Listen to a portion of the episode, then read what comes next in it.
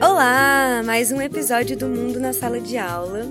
E hoje quem tá aqui sou eu, a Melissa. Eu sou aluna da graduação em licenciatura e bacharelado em antropologia pela UNB. E eu sou Ana Noronha, aluna de ciências sociais aqui da UNB. E esse é mais um episódio da série Mundo na Sala de Aula, que foi criada com o Braço do Mundarel, que é um podcast de antropologia, feito em produção entre a UNB e a Unicamp. Para a gente chegar no nosso assunto de hoje, a gente queria acessar um sentimento que todo mundo que já fez ou faz uma graduação ou uma pós em antropologia sente. É aquele sentimento que surge quando a gente está ali meio que entendendo ainda o que é antropologia, né? E de repente a gente se dá conta de que a gente está analisando tudo e todo mundo antropologicamente. A gente usa uma expressão lá no curso que é ligar a chavinha da antropologia. Porque do nada a gente não consegue mais ir para um almoço em família, um bar, uma festa, sem ficar ali fazendo um levantamento da idade média das pessoas naquele lugar, o gênero, a raça, como elas se agrupam, por que elas conversam sobre determinado tema, enfim, né? Você lembra, Ana, qual foi a primeira vez que você percebeu que estava rolando com você? Olha, eu não lembro a primeira vez que eu comecei a reparar nisso, não. Mas hoje em dia a chaveira da antropologia tá ligada o tempo todo, né? E chega a ser engraçado, porque quando eu vou em um lugar que eu frequentei por algum tempo, mas que eu nunca tinha analisado, e eu volto nesse lugar depois e começo a analisar tudo, né? Então sempre sai uma reflexão, uma comparação, enfim, desses dois olhares que eu já tive. E você, Mel, você lembra quando foi a primeira vez?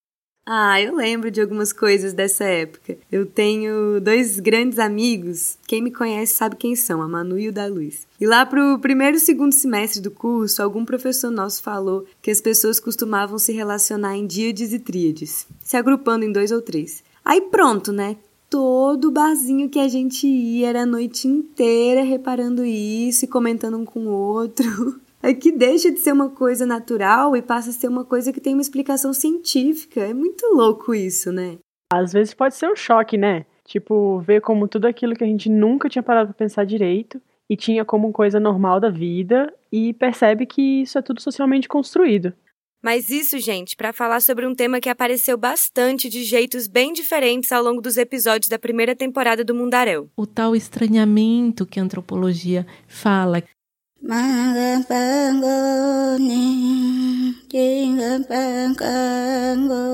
Então, a gente escolheu uma música dos Palicur, né, para começar esse bloco. E quem nos indicou todo esse disco foi a Artionka Capiberibe, professora lá da Unicamp, que trabalha com o povo Palicur e que apareceu no quinto episódio da primeira temporada do Mundarão. Se você ainda não escutou, corre lá para ouvir, porque é ela com a história dela que vai ajudar a gente hoje. É, falar de estranhamento muitas vezes está ligado àquilo que está no imaginário das pessoas sobre o que faz uma antropóloga, né? Aquela pessoa que vai lá estudar um mundo tão distante do seu, né? E o estranhamento entra aí como uma reação ao contato com o outro que é diferente. Esse é o tipo de estranhamento mais comum. Achar estranho aquilo que é diferente da gente. Mas nesse episódio a gente quer falar de outro tipo de estranhamento, que também produz antropologia. É o estranhamento daquilo que sempre nos foi tão natural e familiar. E isso acontece com a Artionca. No momento em que ela decide, ainda no início da trajetória acadêmica, estudar com uma população indígena, o povo Palicur. Então eu já sabia aonde, né? no Amapá. E aí a gente olhou o mapa etnolinguístico do Cortimoendaju e viu as populações que tinham no Amapá e as línguas que elas falavam. E aí o que me chamou a atenção foi uma população no norte, no extremo norte, na fronteira do Brasil com a Guiana, né? Hoje a minha pesquisa é dos dois lados da fronteira, porque né, os Ipamaçã estão na Colômbia estão no Brasil e os Palicur, que é essa população onde eu fui fazer pesquisa, estão no Brasil e na Guiana Francesa. Eu fiz uma mestrado aqui na Unicamp com orientação de um professor aqui chamado Robin Wright, mas como a minha pesquisa era na região do Baixo Rio Oiapoque e tinha uma professora da USP que tinha mudado o campo dela do Xingu para o Oiapoque, chamada Lux Vidal, a gente, eu e o meu orientador, a gente resolveu que eu deveria ser orientada por ela e ela aceitou. E aí a primeira vez que eu fui para campo, ela me levou, né? Isso foi muito especial, porque você chega num lugar que você não conhece ninguém, ninguém te conhece e só que você não chega sozinho. Você chega acompanhado. E acompanhado por alguém que já tinha mais de 20 anos de pesquisa. Esse é o momento que a professora Artionka conta pra gente como ela decidiu o tema de pesquisa dela e que a fez chegar nos Palicur. E o que é interessante aqui pra gente é falar sobre o despertar desse estranhamento em situações familiares, que causa na gente vontade de estudar e pesquisar sobre e com pessoas que sempre estiveram ali por perto, rodeando nossa infância, nosso dia a dia. Afinal de contas, apesar da Artionka ter focado sua pesquisa em um mundo diferente do mundo em que ela foi criada, a decisão de onde fazer o trabalho de campo surgiu de uma vontade de conhecer mais sobre o estado da sua família, né, e que ela morou durante sua adolescência. Já com o arcabouço antropológico, então, ela faz essa decisão de voltar para aquele lugar que é tão familiar para ela. Eu sempre tive a ideia de que eu tinha que dar um retorno para o Amapá, que é a terra dos meus pais e onde eu morei, eu vivi uma boa parte da minha adolescência lá, né, dos mais ou menos dos 11 aos 17, 17 16, né? E isso que ela fala de dar um retorno é uma coisa que aparece muito na antropologia. E às vezes a vontade, a decisão de ir pesquisar em algum lugar onde já temos uma certa relação de afeto construída vem disso, de entender melhor esse lugar e as relações, né? E devolver isso de uma forma que seja interessante para aqueles que ali já, já vivem. E é muito legal começar a estranhar o que é familiar, porque Assim, uma coisa que a gente pode perceber nas relações de pesquisa que a gente ouviu lá na primeira temporada do Mundaréu é como a observação das antropólogas e antropólogos se torna participante. Verdade. E em todas as histórias que a gente ouviu, a antropóloga acaba participando da vida que acontece ali no lugar que ela escolheu fazer seu campo. No episódio 4, conhecemos a Nachiele, que participa das atividades que acontecem ali no assentamento do seu Irineu.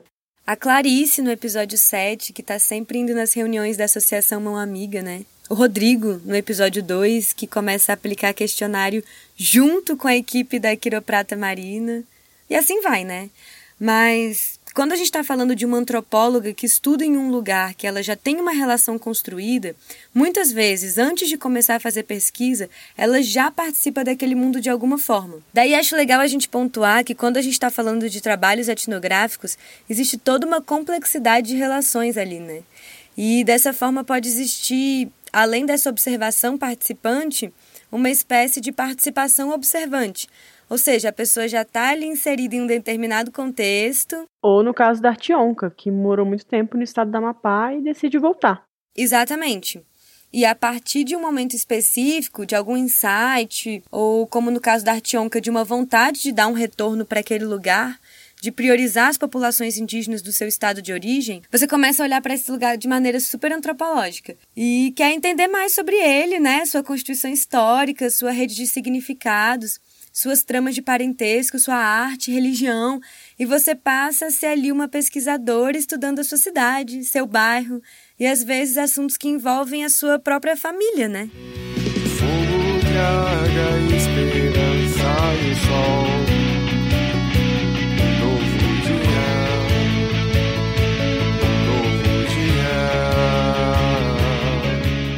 Mel, foi um pouco isso que rolou com aquela pesquisa que você fez, não foi? Sim, total.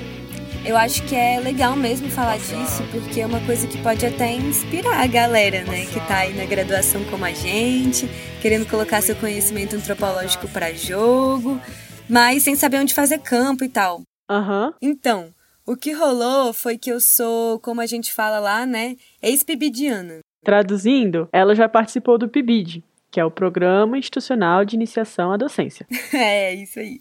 Aproveita aí e já fala um pouquinho sobre o que vocês fazem lá, para quem não sabe. Boa, boa. O PIBID é um programa criado para os cursos que têm a licenciatura e que têm atuação na educação básica. Então, o objetivo vai ser familiarizar a gente que quer ser professora já com o ambiente escolar, né, com os processos pedagógicos de criação de plano de aula, lidar com avaliação, ficar à vontade para entrar em uma sala de aula como docente, essas coisas. Então a gente vai para uma escola pública e acompanha o cotidiano de lá pelo tempo que dura o programa. Mas assim, é todo um processo, né? A gente não chega lá já dando aula. Embora seja interessante que em algum momento a gente passe por essa experiência, no caso da minha equipe, né, que eram as alunas do projeto, nosso orientador, e o nosso supervisor, que é um professor da Secretaria da Educação da cidade, no meu caso do DF, é, a gente optou primeiro por observar as aulas do nosso supervisor e ir aos poucos nos inserindo nos processos pedagógicos, até chegar ao momento de dar uma aula mesmo. E assim, na prática, o que a gente vê, pelo menos lá na UNB, é uma cisão muito grande entre a antropologia e a licenciatura. Inclusive, quem for de outras universidades e estiver aí ouvindo a gente quiser contar como é aí, eu vou adorar saber. E isso não só nas universidades, mas na educação básica também, né? Sim, é engraçado porque as pessoas nunca entendem quando eu falo que eu sou da licenciatura e da antropologia. Que eu faço questão de falar assim, né? Aí elas sempre ficam, mas ué, você vai dar aula de quê? Ah, mas é porque quando a gente fala de ciências sociais nas escolas, só se fala em sociologia, né? Exatamente. E aí acontece esse ciclo vicioso que a gente não sabe direito onde começa, né? Porque não se fala de antropologia nas escolas, não se fala de licenciatura na antropologia. Mas enfim, isso tudo para dizer que quando eu entrei no PIBID e a gente começou esse processo de observação das aulas do nosso professor supervisor, que é um professor de sociologia, eu já sabia que eu queria ser antropóloga e que queria dar aula de antropologia na educação básica. Mas essas coisas estavam super separadas na minha cabeça. Então, nos meus primeiros meses ali naquela escola, eu sabia que estava ali como aspirante a professora e crente que nesses momentos estava ali deixando o meu lado antropóloga de lado. Dentro de mim, e sem que eu percebesse, a licenciatura estava separada da antropologia, olha só. Mas como a gente disse lá no começo, uma vez que a gente vira a chavinha. Ah, e já era. Já era! e aí aconteceu uma coisa muito legal comigo, que foi assim. Eu participei durante três semestres do programa, que é o tempo que dura o projeto aqui na UNB, pelo menos. E no meu segundo semestre de PIBID, eu peguei duas matérias no departamento de antropologia que foram essenciais para eu me perceber também como antropóloga ali naquele espaço da escola. Uma delas foi uma matéria chamada Mobilidade Urbana e Contextos Escolares, que foi ministrada pela professora Cristina Patriota. Um beijo, professora, saudades. e onde a gente leu várias etnografias feitas em contextos escolares. E a outra foi Métodos e Técnicas em Antropologia Social, que é uma das matérias obrigatórias lá do bacharelado em antropologia e que foi ministrada pela Soraya, inclusive, que é uma das idealizadoras e locutoras do Mundaréu, né? E que é uma matéria que tem um propósito de discussão muito parecido com o que a gente faz aqui no Mundaréu. De entender como é o trabalho das antropólogas que estão fazendo pesquisa de campo, as relações que se constroem durante a pesquisa, etc. E aí juntou essas duas matérias e eu entendi. Falei, meu Deus, estou fazendo um trabalho de campo lá na escola sem perceber. E você lembra, Mel, quando foi esse momento de epifania que te fez perceber isso? Então, foi no momento que eu. Eu adoro um caderninho, né? Ah, mas todo antropólogo adora um caderninho, né? Sim. Então, foi isso, assim. Eu tinha esse caderninho e eu escrevia loucamente nele sobre tudo que eu via. Que eu participava, as conversas que eu tinha, as impressões que eu tinha. E aí, num determinado momento, assim, eu olhei para ele e entendi tudo. Então, sem você perceber, você já estava fazendo esse exercício de observar, de anotar e de registrar os seus estranhamentos sobre aquele lugar e aquelas pessoas? Exatamente. E de um lugar que é super familiar para mim, né? Que é a sala de aula.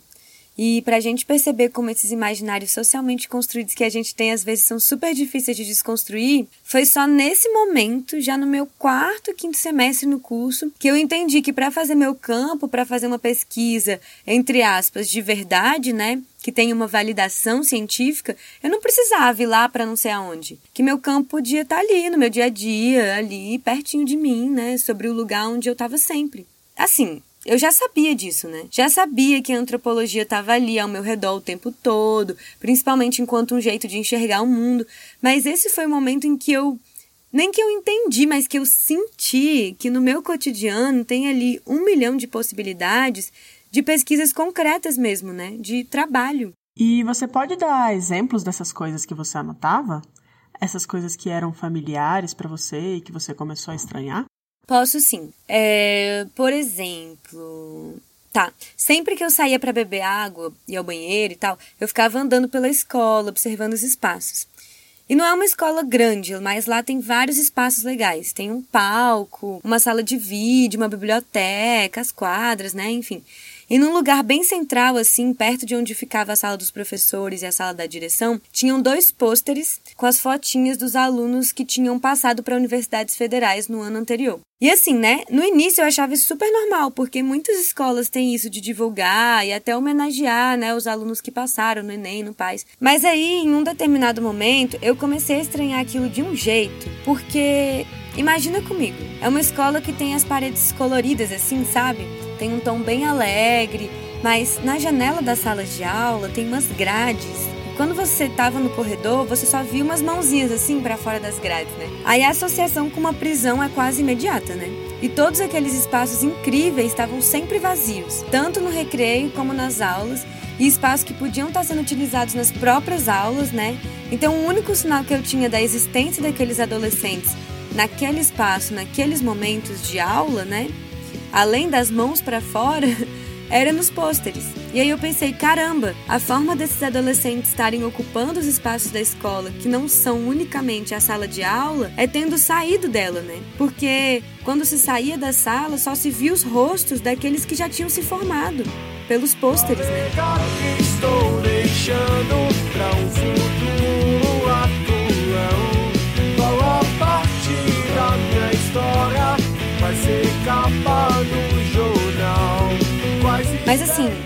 Todos os espaços isso aconteceu. Em banheiro, em sala de aula, principalmente em sala de aula, na verdade, porque foi onde eu comecei a refletir antropologicamente sobre aquelas relações pedagógicas e estranhei a minha própria presença naquele lugar, sabe? E eu entendi que naquele momento, enquanto pibidiano, e agora, enquanto aluna da UNB e futuramente, quando eu for professora, a sala de aula vai ser sempre um campo para mim.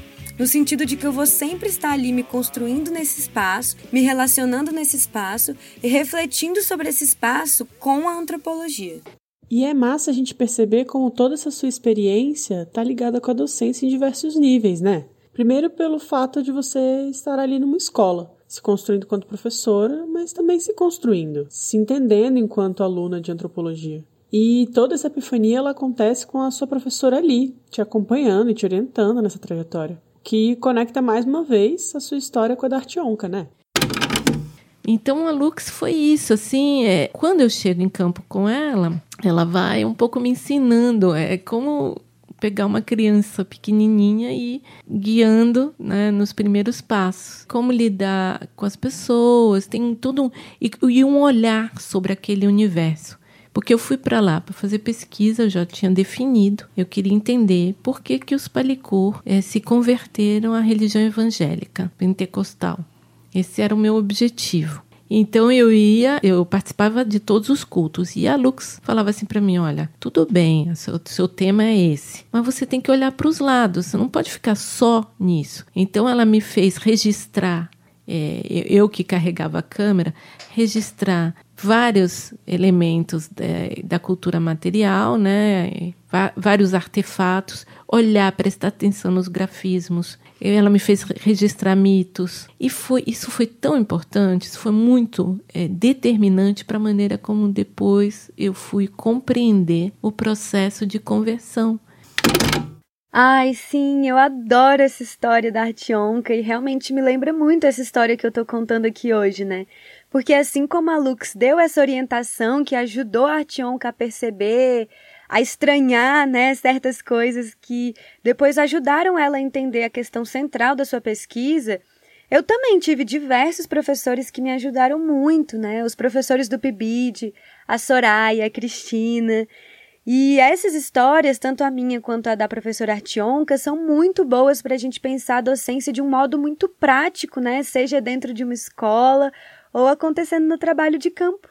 E outra coisa é que, assim como a Artionca e os índios do Amapá, por conta do espaço da escola ser um lugar significativo para mim, eu também senti um pouco essa coisa de dar um retorno, sabe? Um retorno que esteja no pensar sobre o que eu estava vendo acontecer ali e a partir disso pensar sobre a educação, tentar entender onde surgem essas falhas que a gente vê no processo de ensino e aprendizagem, nesse sistema que é a educação, né? E também, a partir da pesquisa, criar um retorno que se dê pelo próprio exercício da docência. Porque com certeza eu vou ser uma professora melhor depois de ter captado esse sentimento de estranhamento que surgiu ali do que se eu não tivesse conseguido perceber essa relação entre a docência e a antropologia. Tá, mas então você chegou a escrever alguma coisa a partir dessa experiência, né? É, conta aí um pouquinho pra gente. Sim, eu escrevi. Assim, depois que eu tive todo esse entendimento, minha cabeça começou a borbulhar com essas infinitas possibilidades de tema de pesquisa que existem dentro de uma escola, né? Mas uma coisa em específico que me chamou muito a atenção foi o conselho de classe participativo que rolava lá na escola. Porque enfim, eu tenho também uma quedinha pela antropologia do Estado, né? E é um conselho de classe que os alunos participam e que está super ligado com o princípio de gestão democrática que está expresso na LDB. Para quem não conhece, a sigla LDB é a Lei de Diretrizes e Bases da Educação Nacional. Isso. E aí eu tive que escrever um trabalho final para aquela matéria que eu comentei, que falava sobre contextos escolares. E eu usei as anotações que eu tinha no meu caderninho sobre essas reuniões desse conselho de classe participativo e a bibliografia da matéria, que me ajudou né, a teorizar aquela experiência, e escrevi o trabalho. Aí, uns meses depois, eu falei com a professora Cristina que eu tinha gostado do que eu tinha escrito e que queria investir naquilo. E aí ela me ajudou a dar uma cara mais de artigo para ele, sabe? E eu fui mexendo nele, às vezes eu li algum texto em outra matéria e ia acrescentar lá também. Aí eu cheguei a apresentar ele no Enex do ano passado em João Pessoa, que é o Encontro Nacional de Estudantes de Ciências Sociais. E esse ano ele foi publicado numa revista decente que a gente tem lá na UNB, que é a Textos Graduados. Poxa, muito legal. Você participou do PIBID, escreveu um trabalho final que virou artigo com a ajuda da sua professora e foi publicado num periódico produzido por estudantes. Poxa, Mel, você fez muita coisa legal na graduação. Tem mais alguma coisa que você queria acrescentar, Mel? Acho que só ressaltar mesmo como essa foi uma experiência muito importante para mim. Me transformou completamente, sabe? E que hoje, assim, o foco da minha pesquisa, da minha docência, da minha militância, eles estão todos na educação. E é muito por causa disso. Então, gente, a ideia desse episódio foi falar um pouco sobre como esse sentimento de estranhamento não está só no contato com o que é diferente, mas o contato com a gente mesmo, com os lugares que frequentamos, com as pessoas com quem a gente convive todo dia e que ele nos ajuda a repensar nosso lugar no mundo, nossa relação com aquilo que nos cerca. E que é um sentimento mesmo, né? Não é uma coisa que a gente aprende nos livros e reproduz no campo. E, e por isso que a gente decidiu contar essa minha experiência aqui, até para incentivar, inspirar todas as futuras antropólogas e antropólogos a terem essa vivência prática na graduação seja no PIBID, no PIBEX, no PIBIC, ou mesmo aproveitando os textos de alguma matéria para escrever sobre alguma coisa que você acha interessante no seu cotidiano. Porque se tem uma coisa que o Mundarel está mostrando para a gente é que a antropologia é justamente essa experiência prática, né? Embora a teoria seja super importante, não adianta a gente ficar só nos livros. Tem que ir encontrar pessoas. Tem que vivenciar o campo, ser interpelado de volta, ouvir podcasts, né? Mas é isso, gente. Espero que vocês estejam gostando dessa nossa série, que é feita pelos estudantes, para os estudantes e para quem mais quiser ouvir. Bom, eu tô muito feliz mesmo de ter tido esse espaço para contar minha história. Foi uma experiência super gratificante. Quero agradecer demais as professoras Soraya e Dani e todas as outras estudantes, tanto de Brasília quanto de Campinas, que formam essa equipe linda do Mundaréu. E claro, a Ana, né, que topou estar tá nesse episódio aqui comigo. E também um super obrigado ao pessoal da banda Dream Music que me permitiram trazer a música deles aqui para ambientar esse episódio e que é uma banda que foi finalista do Festival de Música das Escolas Públicas em 2017 e que é do Recanto das Emas, que é uma cidade aqui do DF e que é onde está localizada a escola que me proporcionou essa experiência que eu contei aqui para vocês hoje. E é isso, não esqueçam de contar pra gente nas nossas redes sociais o que vocês têm achado do mundo na sala de aula. A gente tá no Twitter, no Face, no Insta. E tem o site também, onde vocês podem encontrar todas as referências que a gente fez aqui no episódio de hoje. O site é www.mundarel.labjor.unicamp.br. Beijão, gente, até a próxima. É isso, gente. Muito obrigada por terem escutado a gente e até o próximo Mundo na Sala de Aula.